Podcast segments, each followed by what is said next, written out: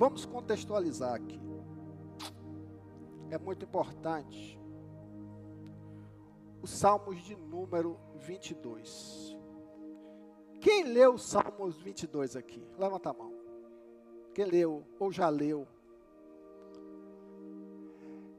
É um salmo escrito por Davi. É um salmo messiânico. É um salmo que fala de Cristo, da sua crucificação. É um salmo que, pelos teólogos, também é nominado de Salmos da Cruz. E esse salmo foi escrito por Davi.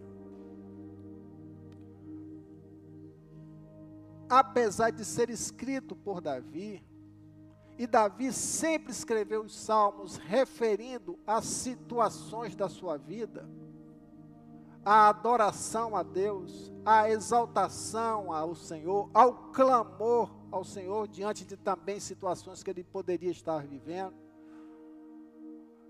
Esses salmos de número 23, ele não se refere a nada de Davi 22 não se refere a nada de Davi. Imagine Davi em sua adoração indo ao templo com o seu povo e cantando esses salmos. Davi, naquele momento, ele foi tomado como um profeta para ter uma visão de futuro de mais ou menos mil anos à frente. Coisa maravilhosa. Ele começou a declarar, indo para o templo, uma situação que aconteceria no futuro. Agora, se aperceba disso. Crie isso na sua mente para que você possa entender melhor o conteúdo do ensinamento de hoje. E Davi, ele vai com o seu povo e ali ele vai cantando esses salmos, que é os salmos da cruz. O salmo da cruz ele representa o processo de crucificação e morte de nosso Senhor Jesus Cristo. Esses salmos, se você observar bem os salmos de número 22, ele em sua narrativa ou seja, em seu conteúdo, nesses 31 versículos, ele revela três situações. A primeira, o sofrimento de Cristo, ok? Primeira coisa que ele revela, o sofrimento de Cristo. Depois, a execução de Cristo, ou seja, o processo de execução. E por último, ele vai falar da morte do rei. Esses três fatos não aconteceram na vida de Davi. Por isso que se chegou à conclusão de que este salmos é um salmo messiânico que faz referência a quem ele se refere a quem? A Jesus Cristo, o Messias prometido desde o Gênesis, que da barriga da mulher viria um que o que pisaria na cabeça da da serpente. Jesus Cristo, o Filho de Deus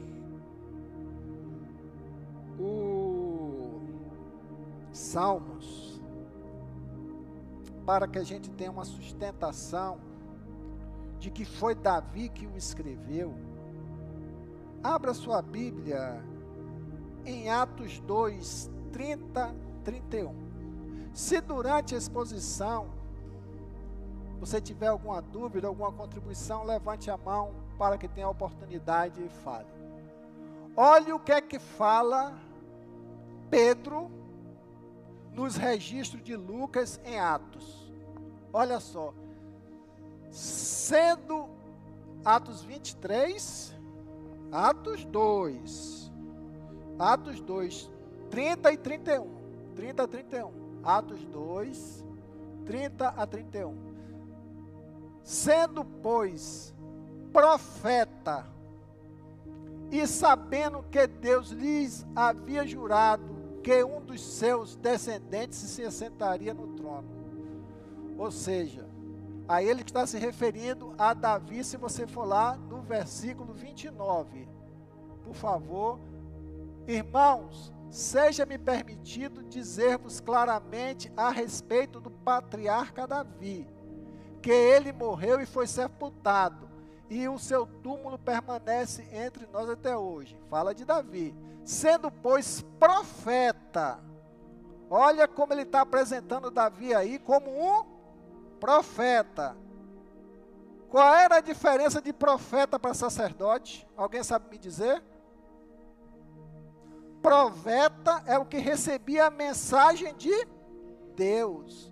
E o sacerdote era quem? O que intercedia com Deus em favor do povo. Então Davi aí era um profeta. E sabendo que Deus lhe havia jurado que um dos seus descendentes se assentaria no seu trono, prevendo isso, referiu-se à ressurreição de Cristo, que nem foi deixado, que nem foi deixado na morte, nem o seu corpo experimentou a corrupção. Ou seja, Davi como profeta, tendo conhecimento dessa situação, o que é que ele fez? Ele fez a exposição dos Salmos de número 22. O salmo da crucificação. Como se daria, como ocorreria a situação da crucificação, condenação, condenação, crucificação e morte. Agora imagine isso mil anos antes do fato acontecer. Você tem noção disso? Vocês acreditariam se eu chegasse aqui, alguém você, ó, mil anos atrás alguém disse que você, você está falando lorota. Mas Davi teve essa revelação e ficou o que? Registrado. Para as nossas vidas, para o nosso entendimento. Porque Davi, dentro desse, desta porção, ele fala dos seus descendentes. Jesus Cristo era o que de Davi? Descendência de Davi. Quem é que se entraria no trono de Israel? A descendência de quem? A descendência de Davi. Então, Davi, como o rei Davi, é por isso que alguns salmos falam assim: Jesus Cristo, filho de. Por quê? Porque faz parte da descendência de Davi, não que ele seja filho de Davi, filho por descendência. Da linhagem, muito bem, irmão Arnoldo. É isso aí. A gente, para entender esses salmos, ele, ele fala das três horas antes da crucificação de Cristo. Dos meio-dia até as três horas da tarde. Isso é muito importante. E vocês vão entender o mistério que está aí dentro desse contexto. Ele fala do processo de Jesus Cristo de crucificação durante essas três horas, pouquíssimo tempo, mas de uma profundidade que faz e fará diferença para toda a humanidade até o dia da volta de Cristo. Amém? Três horas. O que é que fala Lucas 23, 44 a 46? Já era quase a sexta hora. E o que? Escurecendo-se o. Imagine meio-dia, escureceu o sol. Diz que havia o que? Em algumas traduções, escuridão. Havia trevas. Contextualize, por favor. Começou a escuridão. Isso é muito importante para você viver o que Cristo viveu e o que Davi estava narrando.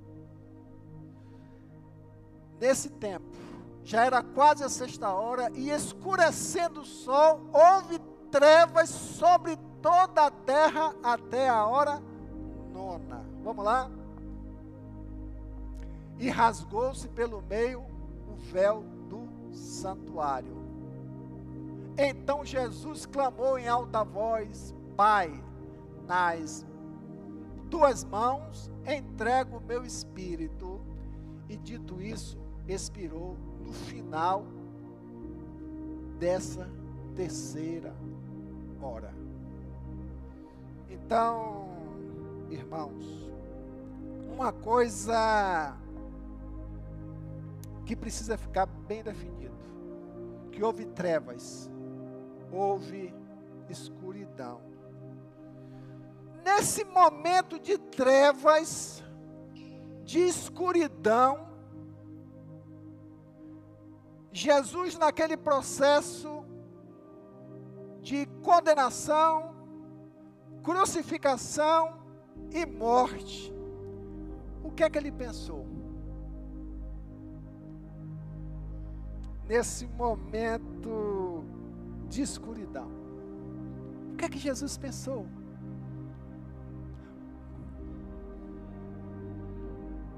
Amém. O que é que você pensa na sua vida, dentro das suas lutas, das suas dificuldades, das suas incertezas, das suas faltas de possibilidades, que você olha para uma situação e vê que não tem saída. O que é que você pensa? Ei, Marco? O que é que a gente pensa?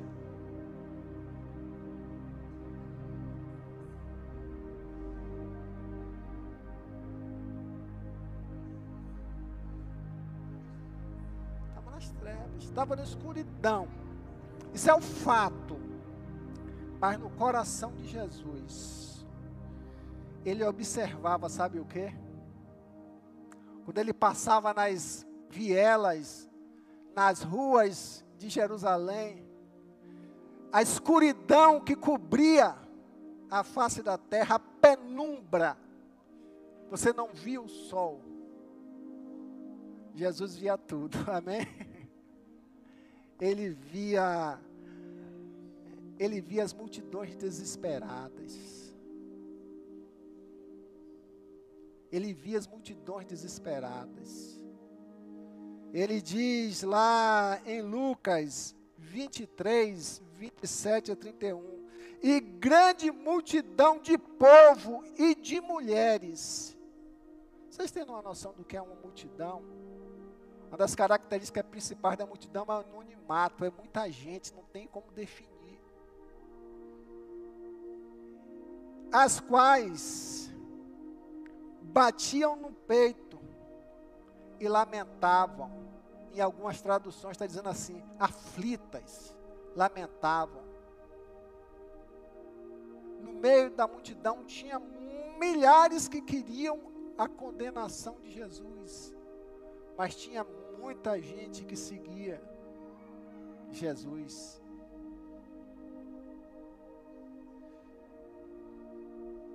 Jesus teve, dentro desse tempo de escuridão, o qual ele estava passando, ele teve condições de olhar para as multidões desesperadas. Só abrindo uma chave aqui para a sua vida. Quando você está passando por suas lutas, quando você está passando por suas demandas pessoais, você tem olho para quê? Só para você. Você só tem olho para você. Geralmente a gente não olha para mais managem, a gente está focado no eu, no meu problema. Jesus, naquele momento de trevas que havia sobre a terra, sabe o que Jesus observava? Observava multidões com o coração endurecido. Ele veio para o que era seu, mas os seus não receberam, ou seja, o rejeitaram.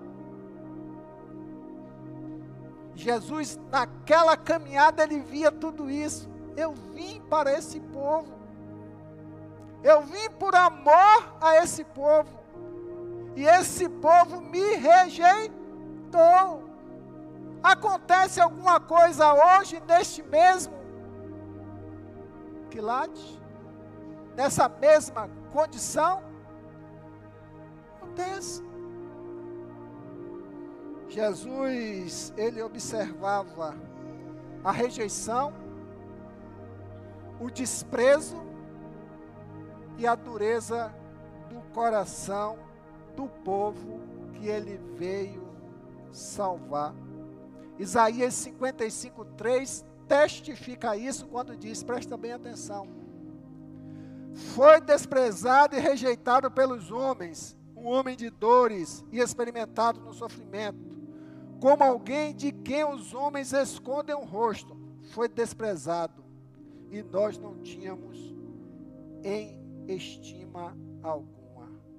Olha um homem em trevas carregando preso de uma cruz, olha para uma multidão e ver também dentro daquela multidão o desprezo, a rejeição que lhe era imposta.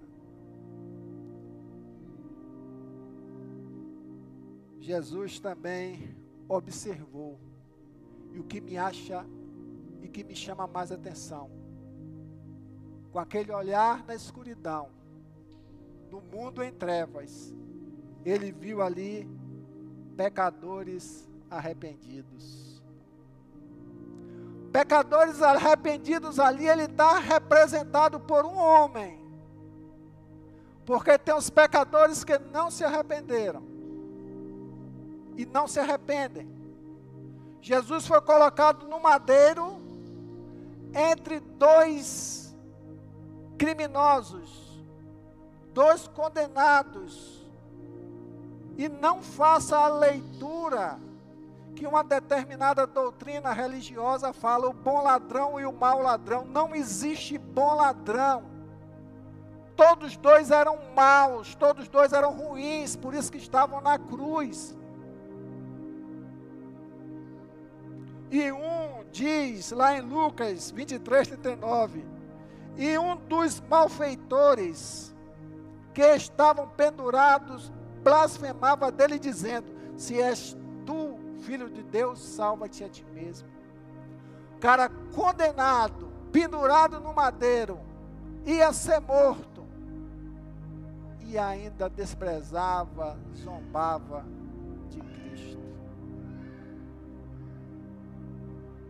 Mas o outro o repreendia, dizendo: Nem tu nem ainda temes a Deus, estando na mesma condenação. E nós, na verdade, com justiça, porque recebemos o que os nossos feitos mereciam. Então você observa que aquele homem que reconheceu a inocência de Cristo, aquele homem representa a humanidade que se arrependeu a humanidade que reconhece, que reconhece-se como pecadora. A humanidade que entende que aquela cruz pertencia a si mesmo e não a Cristo. Jesus, naquela cruz, ele também olhava dentro das trevas da escuridão, familiares angustiados, família de Jesus estava ali.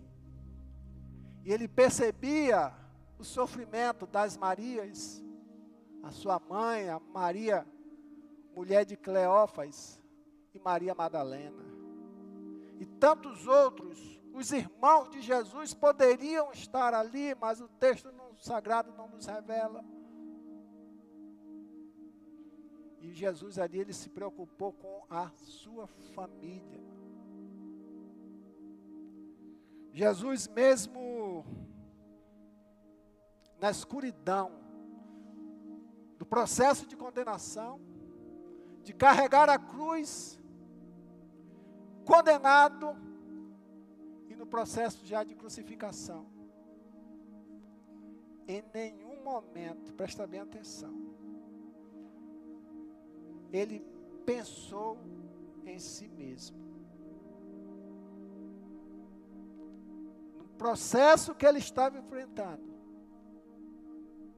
ele estava voltado na sua escuridão a olhar para o próximo, para você, para mim. E nós precisamos valorizar isso. E talvez já veio na sua mente dizendo, mas a Bíblia diz que Jesus reclamou. Quando você vai dizer assim, mas está lá no Salmo 22, quando ele diz: Meu Deus, meu Deus, por que me desamparaste?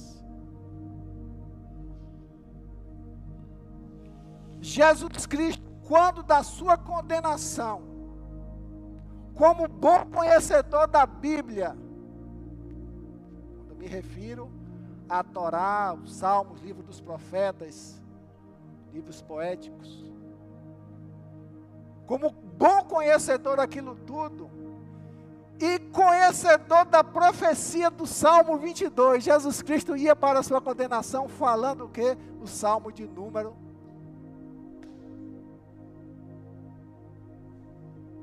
Meu Deus, meu Deus, por que me abandonaste? Coisa linda.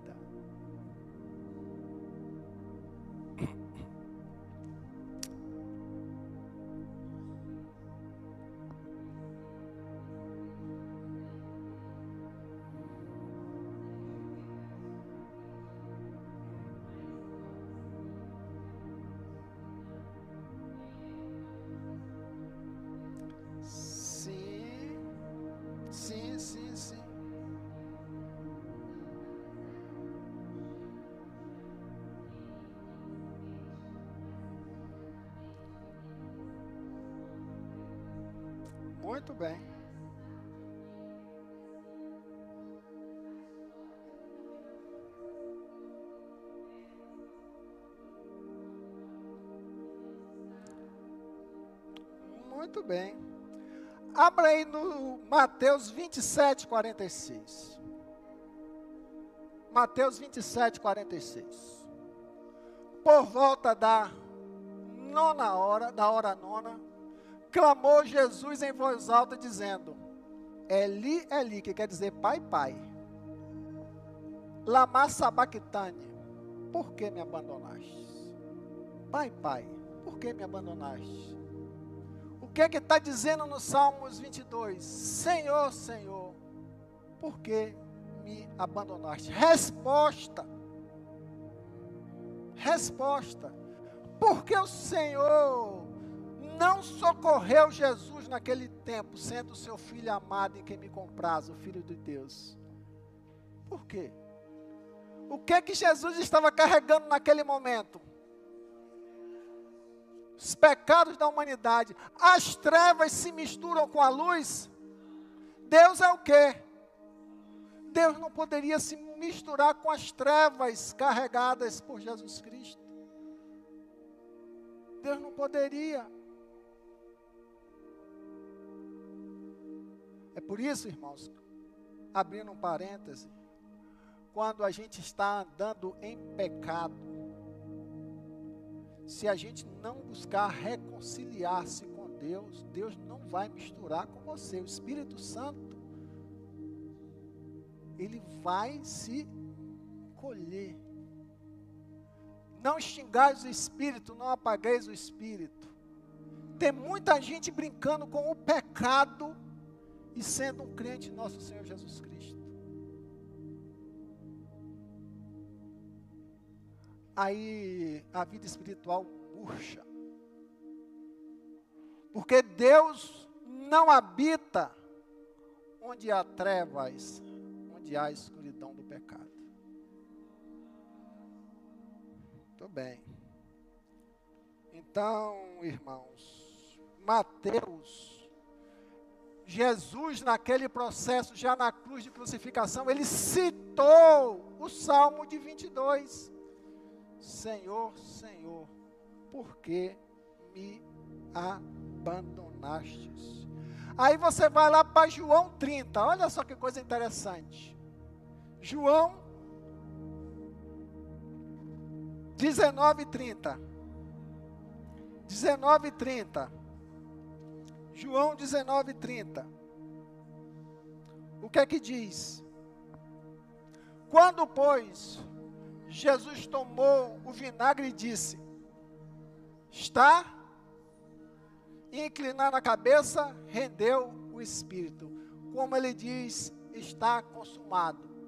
Então, assim, olha, está pronto, está feito, está realizado. O que é que fala o Salmos 22, 31? O que é que diz? Chegarão e anunciarão a justiça dele, e um povo que há de nascer contarão o que ele fez. Está consumado, e o povo dele contará o que ele fez. Olha a profecia de Davi,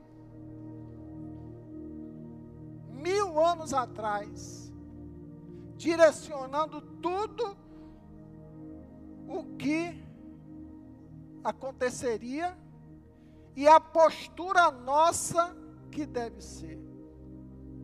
E ele fala na ceia do Senhor: fazer isso em memória de mim. Vamos analisar de forma breve aqui três dores de Jesus Cristo naquele momento de trevas. Dores. Você já teve dor existencial na vida alguma vez? Dor existencial. O que, é que eu estou fazendo nesse mundo? Ninguém me ama, ninguém me quer. Eu sou rejeitado e desprezado. Jesus, quando ele declarou: Deus meu, Deus meu, por que me desamparaste? Ali revela uma dor existencial do Jesus Cristo, homem. A alma em escuridão. Davi já tinha declarado várias vezes: por que ele estar abatida, minha alma? Porque te perturbas dentro de mim. Você sabe, você sabe, você que nos acompanha sabe, eu sei o que é uma alma abatida. Uma alma abatida é uma alma totalmente desanimada, sem ânimo, sem vida, sem Deus. Uma alma desmotivada. Ânimos, vida desanimado, sem vida, sem ânimo, sem Deus. Jesus Cristo quer dizer para nós, nessa dor existencial, nessa dor que o pecado da humanidade consumia-o naquele momento, ele estava mostrando que Deus abandona aquele que está vivendo no pecado, aquele que está no pecado. Se você sente a dor de alma por circunstâncias da vida, se você sente essa dor de alma, se está no nível de perceber isso, que tem tanta gente no pecado que o pecado já cauterizou o coração, que está insensível para o pecado. Mas se você ainda estiver esse cuidado, você há de perceber que longe de Deus não há alívio para a alma, para um coração pecador. Ele vai continuar derrotado, vivendo nas suas ilusões. Jesus Cristo, naquele momento, como, como está escrito no Gálatas 3,13, ele se fez maldição por nós. E ali ele provava a dor existencial que o pecado traz no coração do homem, experiência de Cristo. Ele passou por todas as nossas dores por causa do pecado. Cristo sentiu também a dor moral. Imagina qualquer um de nós aqui sermos agravados por uma injustiça, por uma acusação, por uma coisa que nós não fizemos e sermos agravados, sermos atacados, sermos processados. Como é que você se sente? Com a sua moral abalada, com o seu moral abalado. Eu sou advogado na vida circular e trabalho muito com essas questões. As pessoas chegam abatidas no escritório. Eu fui, eu fui é, agravada, eu fui machucada, eu estou com uma dor na alma porque alguém me distratou, alguém me assediou, alguém me desrespeitou. Imagine Jesus Cristo. Salmos 22, essa declaração de Davi, no versículo de número 6, olha como é que ele, 6 e 7, mas eu sou verme, e não homem, opróbrio dos homens e desprezado do povo. Oh, a dor que ele vinha sentindo. No 7 e no 8. Todos os que me veem zombam de mim, afrouxam os lábios e maneiam a cabeça. Confiou no Senhor? ainda desdém da fé de Cristo. Livre-o ele, salve-o, pois nele tem prazer. Olha a situação de Jesus Cristo, a dor moral que ele sentia e que nós sentimos. Mas ele está falando aí da dor moral do pecado pecado ele humilha o homem. O pecado leva o homem para o pó. O pecado traz o desprezo para o coração do homem. O homem deve sentir nojo de si mesmo por causa do pecado. O pecado envergonha. Pecado deve entristecer o nosso coração. A gente deve se olhar no sentido de perceber o que é que as pessoas estão falando de nós quando nós estamos em pecado. Você sabia que as pessoas falam de você? Até o pecador fala de você quando você está em pecado? Ele é um sem vergonha, ele é um descarado. Merecia mesmo porque está em pecado. Sabia disso? E o próprio Jesus, ele experimentou isso.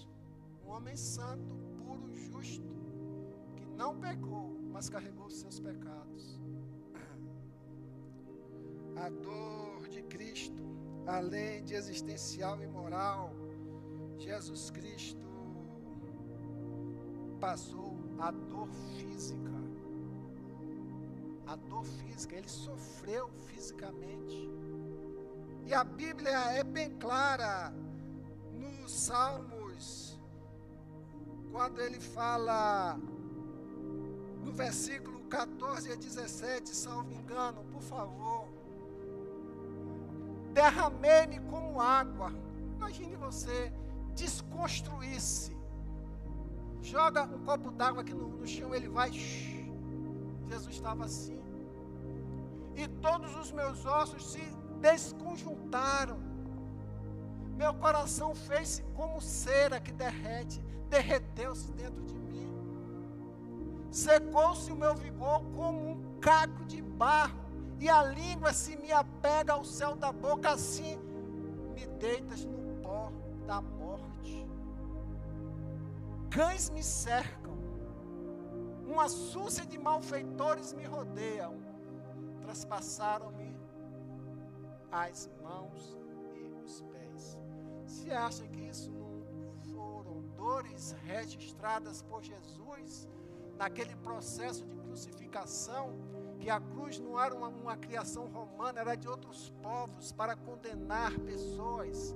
Você ficar com o braço aberto já por algumas horas, aquilo dali vai desfalecendo toda a sua força física, com os braços, com as mãos perfuradas, com os pés perfurados, perdendo sangue. Começando diante de tudo aquilo que ele presenciava nas trevas, das dores que carregava, das humilhações. E ali ele começou a suar sangue. E foi se esvaziando as suas forças, dores. A medicina retrata isso muito bem. Sobre o sofrimento de Jesus, que poucos ou quase ninguém passou aqui na face da terra, as dores que ele passou, por causa do preço dos nossos pecados. Pecado traz o que para a vida do homem, irmãos? Dores, enfermidades, doenças, câncer. Tudo que é doença que existe na humanidade é fruto do pecado. Não que a pessoa esteja em pecado, mas a doença veio para o mundo por causa do pecado. Por causa do pecado. Porque Deus nos fez perfeitos.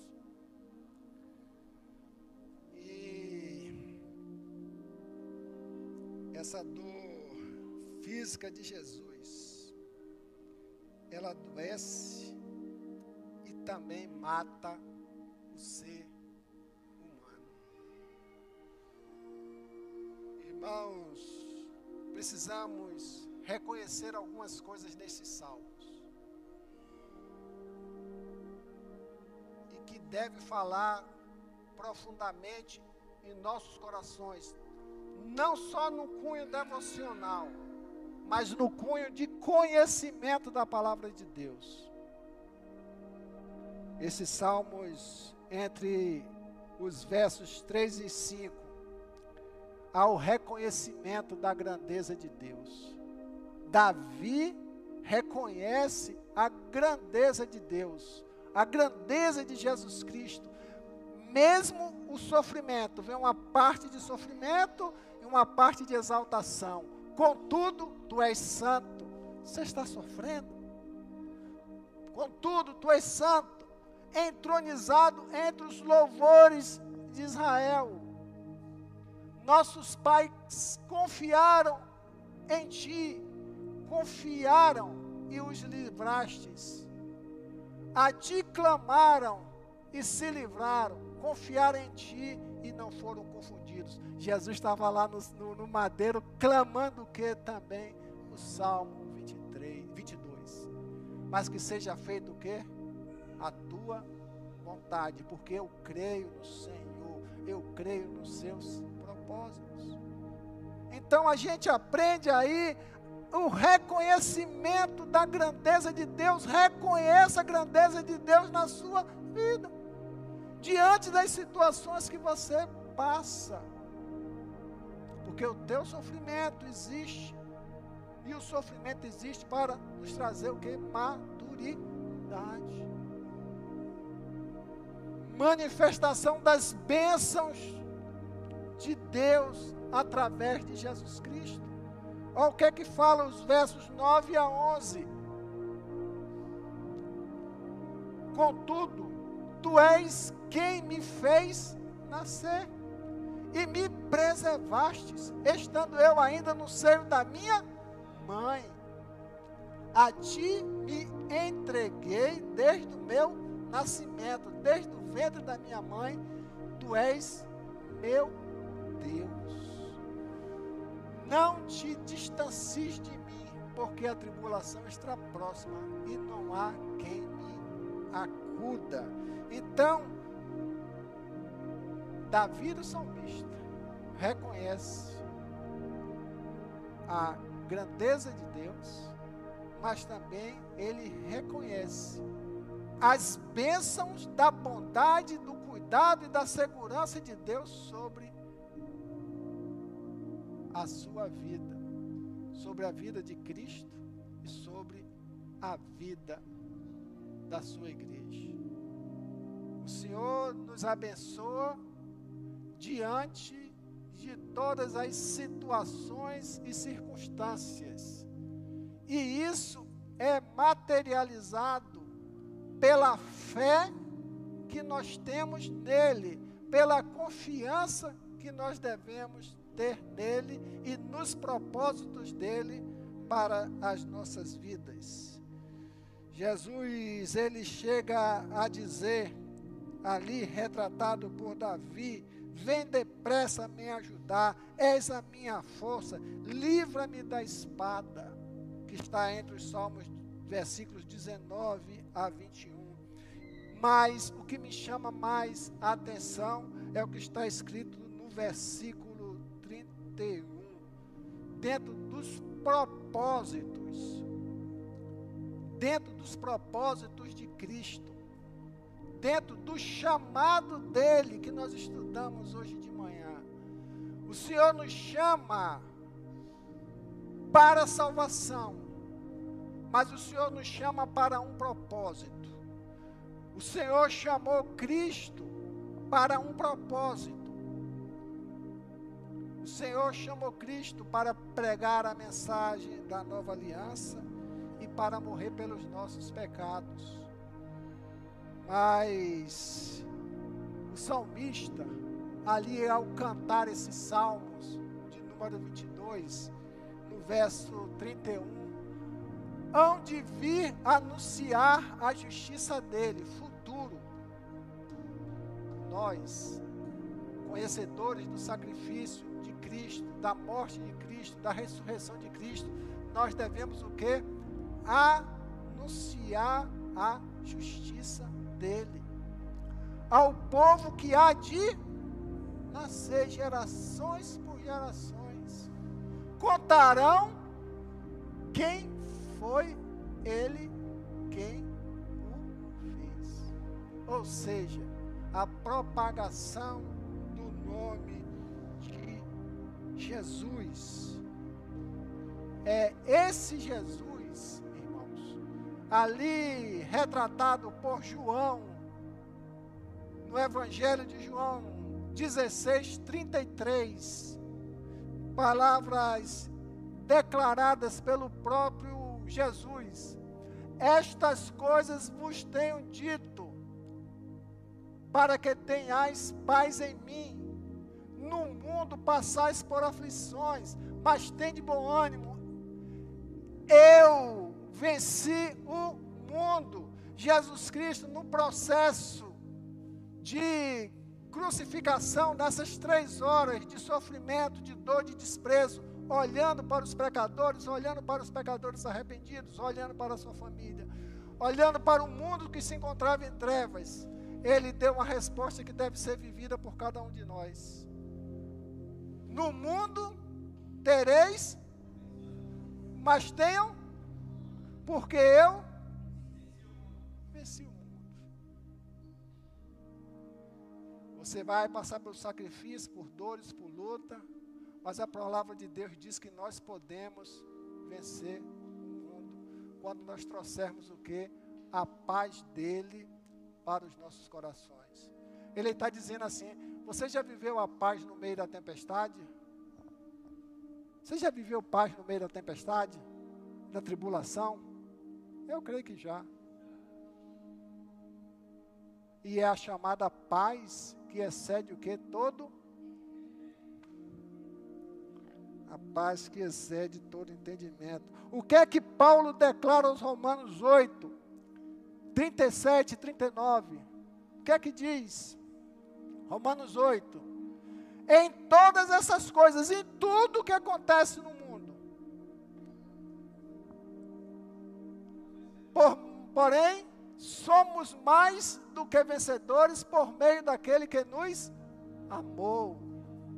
Porque estou bem certo, aí é, lembre-se do sofrimento de Jesus, de que nem a morte, nem a vida, nem os anjos, nem principados, nem as coisas do presente, nem, poder, nem os poderes, nem altura, nem profundidade, nem qualquer outra criatura poderá nos separar do amor de Deus que está em Cristo Jesus, nosso Senhor. Pode dar glória a Deus? Dê um glória a Deus, porque a verdade do Senhor é que no mundo nós teremos aflições. E aflições decorrentes do mundo de pecado e do pecado praticado por nós. As consequências vão vir, o sofrimento chega.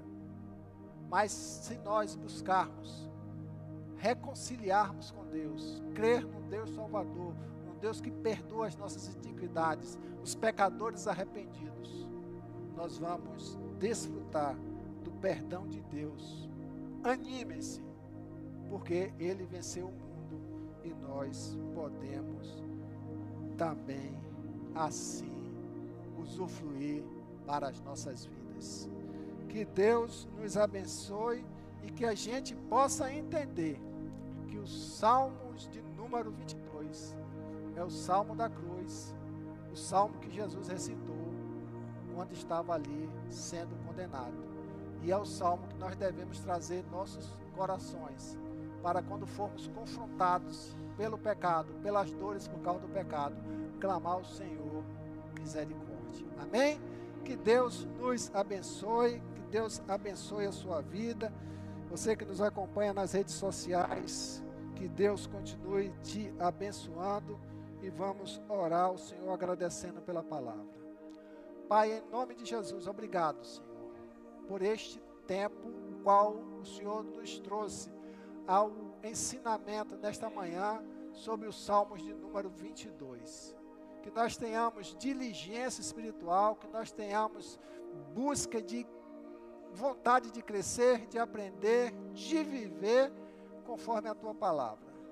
Reconhecendo aqui o sacrifício de Cristo por nós na cruz. Obrigado, Deus, por esta palavra. Continua nos sustentando e assim oramos em nome de Jesus. Amém? Glória a Deus. E agora nós vamos participar.